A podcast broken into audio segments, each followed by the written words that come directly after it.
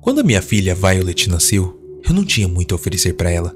Minha esposa e eu trabalhamos, mas o custo de vida onde morávamos era bem alto, e grande parte da nossa renda foi para alugar o nosso apartamento apertado de dois quartos. Possuir uma casa própria ainda era apenas um sonho. Todas as roupas de bebê e outros itens que havíamos preparados para o nascimento de Violet foram comprados de segunda mão, e eu havia assumido um segundo emprego para garantir que pudéssemos pagar pomadas e outras necessidades. A primeira vez que eu segurei Violet, olhei para aquele rosto enrugado eu, eu sabia que quaisquer lutas nos próximos dias valeriam a pena. Ela era simplesmente perfeita e merecia uma vida perfeita. Eu olhei para minha esposa Yara e sorri.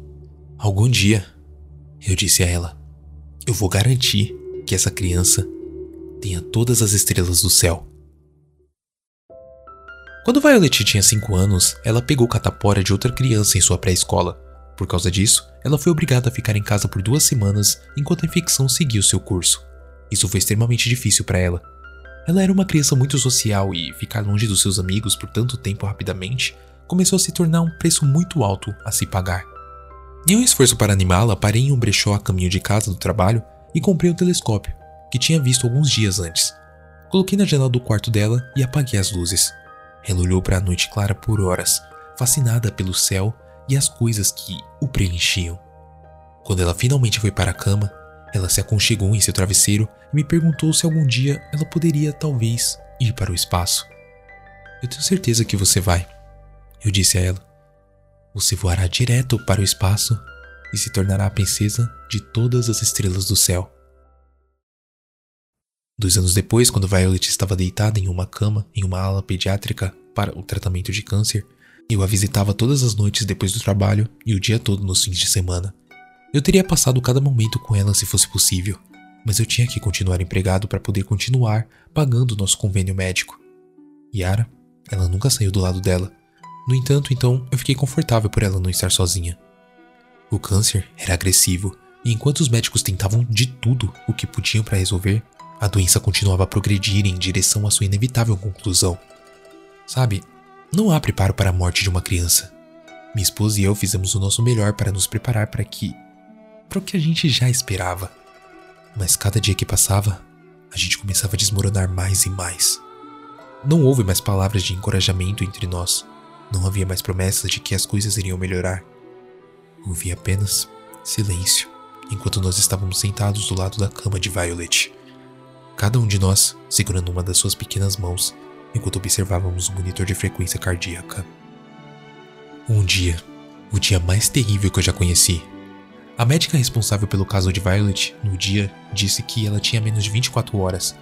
Algo se quebrou dentro de mim enquanto ela falava. Algo estava se quebrando durante todo o tempo em que ela esteve nesse hospital. Sabendo que não poderia voltar ao quarto dela enquanto estivesse em tal estado, entrei no banheiro do outro lado do corredor, da ala, e me tranquei dentro de uma das cabines.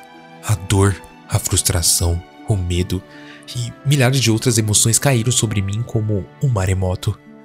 Eu chorei tanto que. É difícil lembrar. Eu fiquei sem fôlego. Depois que finalmente eu consegui me controlar, eu respirei fundo várias vezes antes de me limpar com papel higiênico. Saí da cabine e joguei água fria da pia no rosto. Eu peguei um vislumbre de mim mesmo no espelho enquanto fazia isso. O rosto que me encarava parecia velho e cansado, quase irreconhecível. Uma voz chamou meu nome da entrada do banheiro. Eu virei-me para encontrar um homem, bem arrumado, vestido de terno e gravata. Ele estava bem parado ali. Uma maleta agarrada com as duas mãos. Ele era mais velho do que eu, embora fosse difícil determinar exatamente o quanto mais velho ele se apresentou como Silas Prembrook. Ele disse que representava um cientista particular que vinha trabalhando em tratamentos radicais para doenças terminais. Seu assistente tinha ouvido falar das condições de Violet e ele acreditava que ela era uma candidata perfeita para seu programa. O custo do tratamento seria alto, Pembroke me avisou. E se Violet o recebesse, eu não poderia falar sobre isso com ninguém, exceto a minha esposa. Sabe, era algo de primeira linha, mas não aprovado pelo governo. Ah, diga-me, disse Pembroke enquanto levantava a sobrancelha esquerda. O que você daria para sua filha viver? Ah, qualquer coisa. Eu respondi imediatamente. Eu daria todas as estrelas do céu. Ele me apresentou um olhar de satisfeito e ele me disse que o assistente do cientista entraria em contato pouco antes de ele sair do banheiro. Eu não sabia exatamente com o que eu tinha concordado, mas isso realmente não importava. Tudo que isso importava era que havia uma última chance para minha filha. E com certeza, hum, não havia preço muito alto para isso. Contei a Yara sobre meu encontro com um homem estranho, e embora ela concordasse que eu tinha feito a coisa certa, ela parecia duvidar de que alguma coisa pudesse vir disso. Normalmente, eu teria compartilhado esse sentimento, mas havia algo em Pembroke que me fez acreditar que ele oferecia algo legítimo. Eu sabia que havia uma possibilidade muito real de que eu só acreditava nisso porque queria que fosse verdade, mas a falsa esperança era melhor do que nenhuma esperança. Uma hora depois que o sol se pôs, um homem diferente entrou no quarto de Violet. Ele estava vestindo um jaleco branco e tinha uma prancheta debaixo do braço. Apesar de como ele estava vestido, no entanto, eu percebi imediatamente que ele não era um médico. Ele cumprimentou Yara e a mim com um sorriso e nos disse que seu nome era Peter Lewis. Ele era o assistente da pessoa que estaria realizando o procedimento de Violet. Ele nos disse que o cientista pediu que seu nome permanecesse em anonimato e que uma das condições do procedimento seria que não poderíamos estar presentes para isso, nem a equipe do hospital. E isso já havia sido esclarecido com eles. Ele não veio e disse, mas eu tive a impressão de que fizeram alguns acordos e a equipe acabou concordando. Sabe? Não voluntariamente. O assunto então se tornou para o pagamento. Lewis nos informou que, embora nenhuma compensação monetária fosse necessária, um ou ambos seriam solicitados a realizar várias tarefas para ajudar na pesquisa do cientista. Essas tarefas seriam atribuídas sempre que fossem necessárias. Quando perguntei o que aconteceria se não pudéssemos fazer o que nos foi pedido, ele me informou sem rodeios que o que estava sendo feito para ajudar Violet poderia ser facilmente revertido. Ok, esse tom até que me assustou. Bom, mas embora não estivéssemos confortáveis com o acordo, o fizemos de qualquer maneira. Que outra escolha tínhamos? Lewis então nos conduziu para fora da sala em direção a uma área de espera. Após isso, as luzes do teto do corredor começaram a se apagar uma a uma. A princípio eu pensei que houvesse uma queda de energia, mas depois de um momento percebi que as luzes de segurança de backup não estavam acendendo. Todas as luzes estavam sendo desligadas deliberadamente. Eu pedi a Lewis que explicasse o que estava acontecendo. Bom, é necessário, disse Lewis. Ele sorriu um sorriso estranho e seus olhos ficaram distantes, como se ele estivesse relembrando uma memória há muito tempo esquecida. Ah, Monsieur Gangley, marché dans les colores. Ok, eu não reconheci o idioma em que ele falava, mas antes que eu pudesse perguntar sobre isso, ele nos instruiu a sentar na sala de espera e nos avisava quando o procedimento estivesse terminado. Novamente, eu não tendo muita escolha, acabei fazendo o que foi dito. A última das luzes do chão se apagou e a única iluminação era o brilho fraco dos monitores de computador e vários equipamentos no corredor. Lewis se foi. Olhei para cima e notei que a luz vermelha de uma câmera de segurança próxima estava desligada. Eu me forcei a desviar o olhar, Yara e eu havíamos tomado nossa decisão e teríamos que mantê-la, não importa o que acontecesse. Uma porta em algum lugar no corredor de nós se fechou. Momentos depois, ouvi o som de pessoas se aproximando. Lewis apareceu na porta da sala de espera. Sua ajuda será necessária bem mais cedo do que o esperado, disse ele, entregando-me um pedaço de papel antes de voltar pelo corredor. Usando a luz do meu celular, examinei o papel dobrado. Era feito de pergaminho e era um pouco mais grosso do que um pedaço de papel comum. Tara observou silenciosamente enquanto eu a desdobrava. A mensagem dentro estava escrito em caligrafia requintada. Por favor, tenha a gentileza de viajar até o necrotério e recuperar os pulmões da senhora Caroline Tenford. Eu li a frase várias vezes. Embora a mensagem fosse simples o suficiente para entender, meu cérebro simplesmente não conseguia processar o que estava me instruindo a fazer. Apenas o pensamento foi suficiente para fazer a minha pele arrepiar e o meu sangue gelar. Foi Yara que me trouxe de volta ao foco. Ela sempre foi a pessoa prática em nosso relacionamento, e essa praticidade estava em plena exibição agora. Em vez de se concentrar na tarefa detalhada na nota, ela me lembrou que, poucas horas antes, tínhamos concordado em que faríamos o que fosse exigido para termos a Violet de volta. Bom, a menos que estivéssemos dispostos a deixá-la ir e deixar a nossa filha morrer, precisávamos cumprir esse acordo. Ela respirou fundo antes de se oferecer para ser a única a fazer isso. Mas eu não podia deixá-la. Apesar das minhas próprias dúvidas, eu não ia permitir que ela corresse esse risco. O que o bilhete estava pedindo era nojento, sim, mas também era altamente legal. Se ela fosse pega tentando roubar partes do corpo de um cadáver, ela iria para a cadeia. Seria melhor se eu fosse no lugar dela. Ela tentou argumentar dizendo que estávamos casados e Violet era nossa filha. Então, seria mais seguro se a gente fizéssemos isso juntos. Poderíamos cuidar um do outro. Eu apenas balancei minha cabeça e lembrei a ela que se nós dois tivéssemos problemas, não haveria ninguém lá para ficar com a Violet se ela sobrevivesse ao procedimento. Ela não tinha resposta para isso. Então, ela teve que ceder. Eu decidi que precisava ir antes de me convencer de que precisava ser feito. Eu saí da sala de espera e saí para o corredor escuro. Enquanto estava cruzando a porta que dava para a escada, eu peguei um vislumbre de movimento com um canto do olho. Já tinha sumido quando eu me virei para ele. Eu estava horrorizado. A escuridão profunda deixava difícil de enxergar, mas eu teria jurado que tinha visto uma figura magra e alta, tão alta que quase tocava o teto. Nada mais aconteceu enquanto eu assistia. No entanto, então, eu ignorei isso, acreditando que meus olhos estavam pregando peças em mim. Entrei na escada e comecei a descer as escadas em direção ao nível do solo. Havia um mapa do hospital. Perto da mesa principal no saguão. Eu esperava que mostrasse onde ficava o necrotério. Essa era a extensão do plano que eu tinha formado. Eu não tinha ideia do que estava fazendo. Acontece que eu nem precisei entrar no saguão. Quando cheguei ao piso térreo, havia uma lista de piso anexada à parede ao lado da porta. O necrotério foi listado como localizado no primeiro subsolo. Eu continuei descendo as escadas até o meu destino. O corredor estava quieto quando saí da escada. Fiquei parado por um longo tempo, forçando os meus ouvidos para verificar se alguém estava por perto. Houve apenas silêncio. Parecia estranho que não houvesse ninguém por perto, mas então eu me lembrei que horas eram. A maior parte da equipe havia saído durante o dia, deixando apenas as pessoas designadas para o turno da noite. A primeira porta que eu passei tinha uma placa dizendo que era um vestiário. Os primórdios de uma ideia começaram a se formar em minha mente. Abri a porta um pouco e espiei. Parecia vazia. Com um último olhar por cima do ombro, eu resolvi entrar. Fui até o banco de armários e comecei a tentar abri-los um por um. A maioria deles estava trancado, e aos poucos, os que não estavam, não tinha nada dentro. Havia um segundo grupo do outro lado da sala, e eu corri e experimentei também. Eu estava quase sem armários para procurar quando encontrei o que eu estava procurando. Um que continha um conjunto de uniformes. Eu rapidamente me troquei colocando minhas próprias roupas no armário.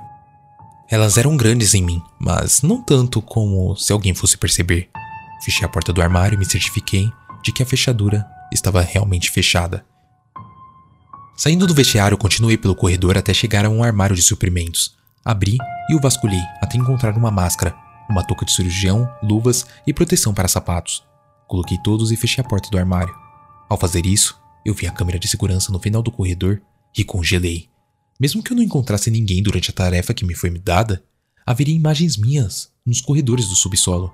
No fundo, meio que não haveria uma maneira que deixaria eu me safar disso. O pânico começou a crescer em mim.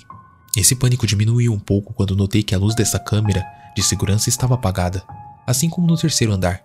Eu fiz uma careta e olhei ao meu redor. Havia outra câmera acima, mas à minha esquerda. E estava desligada também. Nenhuma chance de que isso fosse apenas uma coincidência. Pelo menos eu espero. Ainda assim, não havia tempo para pensar sobre isso. Caminhei pelo corredor e segui uma série de placas em direção ao necrotério do hospital.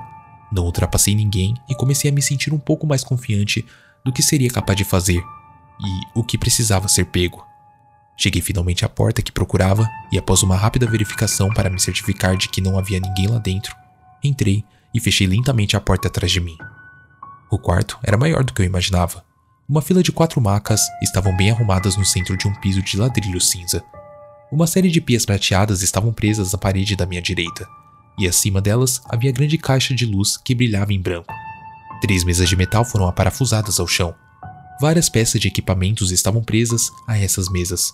As luzes presas a braços móveis pendiam do teto acima delas. Uma bandeja com um pequeno instrumento médico foi posicionada ao lado de cada um. Mas foi a parede do outro lado da sala que me chamou a atenção. Armários quadrados, empilhados, três de altura e dez de largura, foram inseridos na parede. As portas estavam todas fechadas.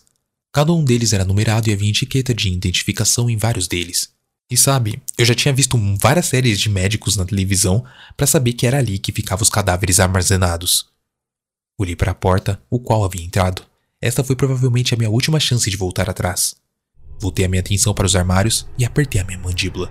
Isso não era uma opção. Violet merecia viver. Fui até as gavetas e tirei o bilhete do bolso para verificar o nome da pessoa que estava procurando. Ah, Carolina Tenford. Examinei lentamente cada uma das etiquetas de identificação, descendo a parede enquanto procurava a correta. Quando cheguei ao fim, porém, eu não tinha encontrado. Eu repassei as etiquetas mais duas vezes só para ter certeza. Não havia ninguém com o mesmo nome ou sobrenome do corpo que eu precisava encontrar. Ah, posso ajudar? Uma voz disse atrás de mim. Eu estava tão absorto em minha busca que não ouvi a porta se abrir. Lembrando-me de que meu rosto estava escondido atrás da máscara, me virei para o alto-falante. Uma mulher de vinte e poucos anos estava parada na porta. Ela estava vestida com o mesmo tipo de uniforme azul que eu, mas ela estava usando um jaleco por cima. Seu cabelo loiro estava preso em um rabo de cavalo. Ela estava me olhando com uma expressão curiosa no rosto. Pensando rápido, disse a ela que tinha sido enviado para recuperar uma amostra de sangue de um dos corpos armazenados. Eu me surpreendi com a facilidade com que a mentira veio para mim. Eu fiquei ainda mais surpreso que a mulher sorriu e acenou com a cabeça. Ah, claro. Deixa eu te ajudar, disse ela enquanto se aproximava de mim. Ah, doutor, o sistema de arquivamento e catalogação do hospital pode ser um pesadelo. Mas enfim, quem é que você está procurando? Respondi-lhe com um nome que tinha visto numa das etiquetas de identificação.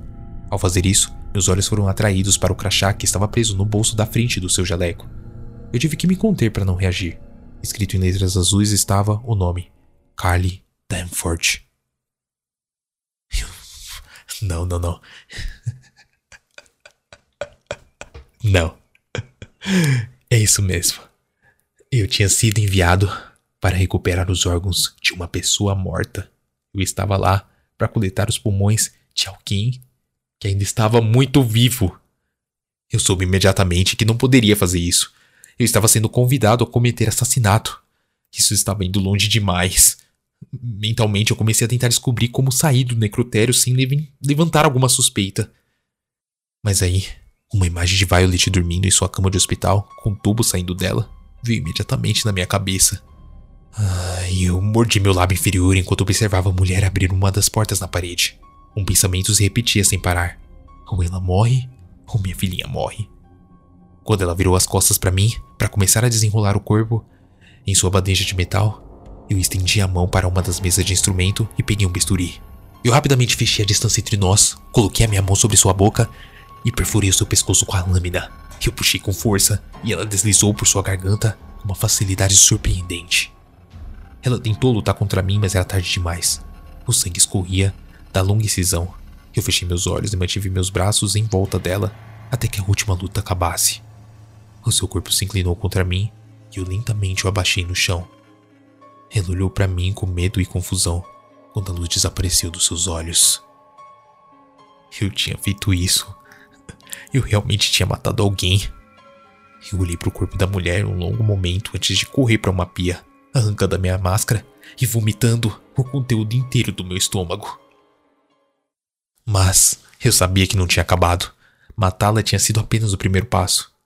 Usei o pulverizador ligado à pia para lavar o vômito pelo ralo. Colocando a máscara de volta, fui até o corpo e de alguma forma consegui levantá-lo para a mesa mais próxima. Não foi fácil. Ela não podia pesar muito mais do que 50 quilos, mas tentar manobrar até mesmo aquele pequeno peso morto foi extremamente difícil.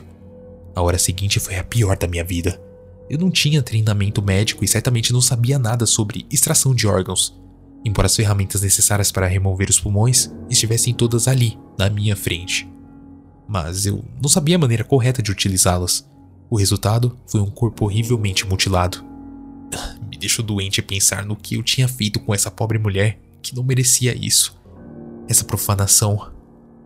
Eu fiquei esperando que a porta do necrotério se abrisse enquanto eu trabalhava, mas isso nunca aconteceu. Aparentemente, a mulher tinha sido a única designada para aquele turno, ou pelo menos a única que trabalhava ativamente nessa seção do hospital. Foi assim que eu me forcei a pensar nela. A mulher. Eu não podia me dar o luxo de me referir a ela pelo nome. nem mesmo em meus próprios pensamentos. Isso serviria para me lembrar que ela era uma pessoa viva. Alguém com sentimentos e desejos, e até mesmo uma família. Então, era melhor eu desumanizá-la. Foi a única maneira que eu consegui realizar a minha tarefa terrível. Quando finalmente cortei os pulmões do peito da mulher, eu olhei ao redor da sala em busca de algo para colocá-los. E foi aí que eu vi um refrigerador portátil em um canto da sala e o peguei. Lá estava marcado que ele era usado para transportar órgãos para transplante. É, teria sido engraçado se eu não estivesse tão abalado e enojado com o ato horrível que eu acabei de realizar. Coloquei os pulmões dentro e eles eram surpreendentemente pesados. Não havia como esconder o que eu tinha feito. Sangue estava em toda parte. Eu fui até a porta e no último segundo eu fui incapaz de abri-la. Assim como o quarto estava coberto de sangue, se eu saísse no corredor vestido com aquelas roupas, deixaria um rastro. Eu tirei o uniforme e os enrolei junto com a máscara, a touca e as coberturas do sapato. Com o pacote debaixo de um braço e o refrigerador debaixo do outro, eu saí para o corredor mal vestido e corri de volta para o vestiário. Eu rapidamente usei chuveiros para enxaguar o meu corpo antes de me vestir. Todo o processo levou apenas cerca de 5 minutos, mas cada segundo que eu passava era um momento mais perto de quando o corpo da mulher seria descoberto. Eu terminei de me vestir e olhei para a bola de roupas no chão em frente ao armário. Eu não sabia o que fazer com isso. Quando a polícia fosse inevitavelmente chamada, eles fazeriam uma busca minuciosa no hospital. E assim, eles encontrariam isso. Ou seja, jogar o uniforme no lixo não era uma opção. Eu não conseguia pensar em nenhum lugar para escondê-lo onde ninguém fosse encontrá-lo. A porta do vestiário se abriu. Eu senti o meu coração pular em uma batida. Para minha surpresa, o homem do andar de cima, Lewis, entrou na sala. Ele assentiu uma vez enquanto me olhava, de cima a baixo. Ah, os itens estão naquele refrigerador? Ele perguntou. Sim, eu disse a ele, a minha voz soando fraca em meus próprios ouvidos. Bom, você deve voltar lá para cima, ficar com a sua esposa e filha. Eu cuido disso. Ele apontou para o uniforme com o queixo. Ah, deixa eu colher também. Violet? Ele sorriu levemente. Ela vai ficar bem. O procedimento está finalizado. E foi um sucesso total. Contanto que você cumpra a sua parte no trato, ela viverá uma vida longa e feliz. Violet realmente se recuperou completamente. Até hoje não houve mais nenhum sinal de câncer, e ela está mais saudável do que nunca. Seus médicos não sabem explicar o porquê. O termo milagre tem sido muito usado, mas Yari e eu sabemos melhor. Não foi nenhuma intervenção divina que a salvou, foi um acordo sombrio, feito com o diabo sombrio. Eu nunca fui questionado sobre a morte de Caroline Carl Danford. Durante os últimos dois anos, recebemos mais três das notas finalmente escritas em pergaminho. Cada uma delas foi entregue em nossas mãos por Pembroke, o homem que primeiro se aproximou de mim no banheiro. Eu não sei ao certo porque é sempre ele, mas pelo que eu consegui juntar, acho que ele lida com um certo tipo de negócios para os cientistas em anônimo. Aparentemente, isso inclui o serviço de mensageiro. Cada uma das tarefas foi tão ruim quanto a outra, se não pior do que aquela que eu tive que realizar no hospital. Apesar das objeções de Yara, eu mesmo fiz todas elas. Eu não quero que as mãos dela fiquem sujas como as minhas, e eu amo demais para isso. A pior parte das tarefas, a parte que realmente me mantém acordado à noite, é que elas estão ficando mais fáceis. Não os atos em si, entende? Mas estou me convencendo a realizá-los. Estou me acostumando com a matança. Eu não estou gostando deles. Eu não sou nenhum tipo de psicopata, é só que eu não tenho mais aquela voz na minha cabeça agindo como a minha consciência. Eu mudei de uma maneira fundamental que eu, eu não consigo explicar. Mesmo se eu ainda tivesse alguma crise interna sobre o que eu estou fazendo, eu só teria que olhar para Violet, seguindo sua vida, para silenciá-la. Poder vê-la crescer em vez de morrer de medo naquela cama de hospital faz tudo valer a pena.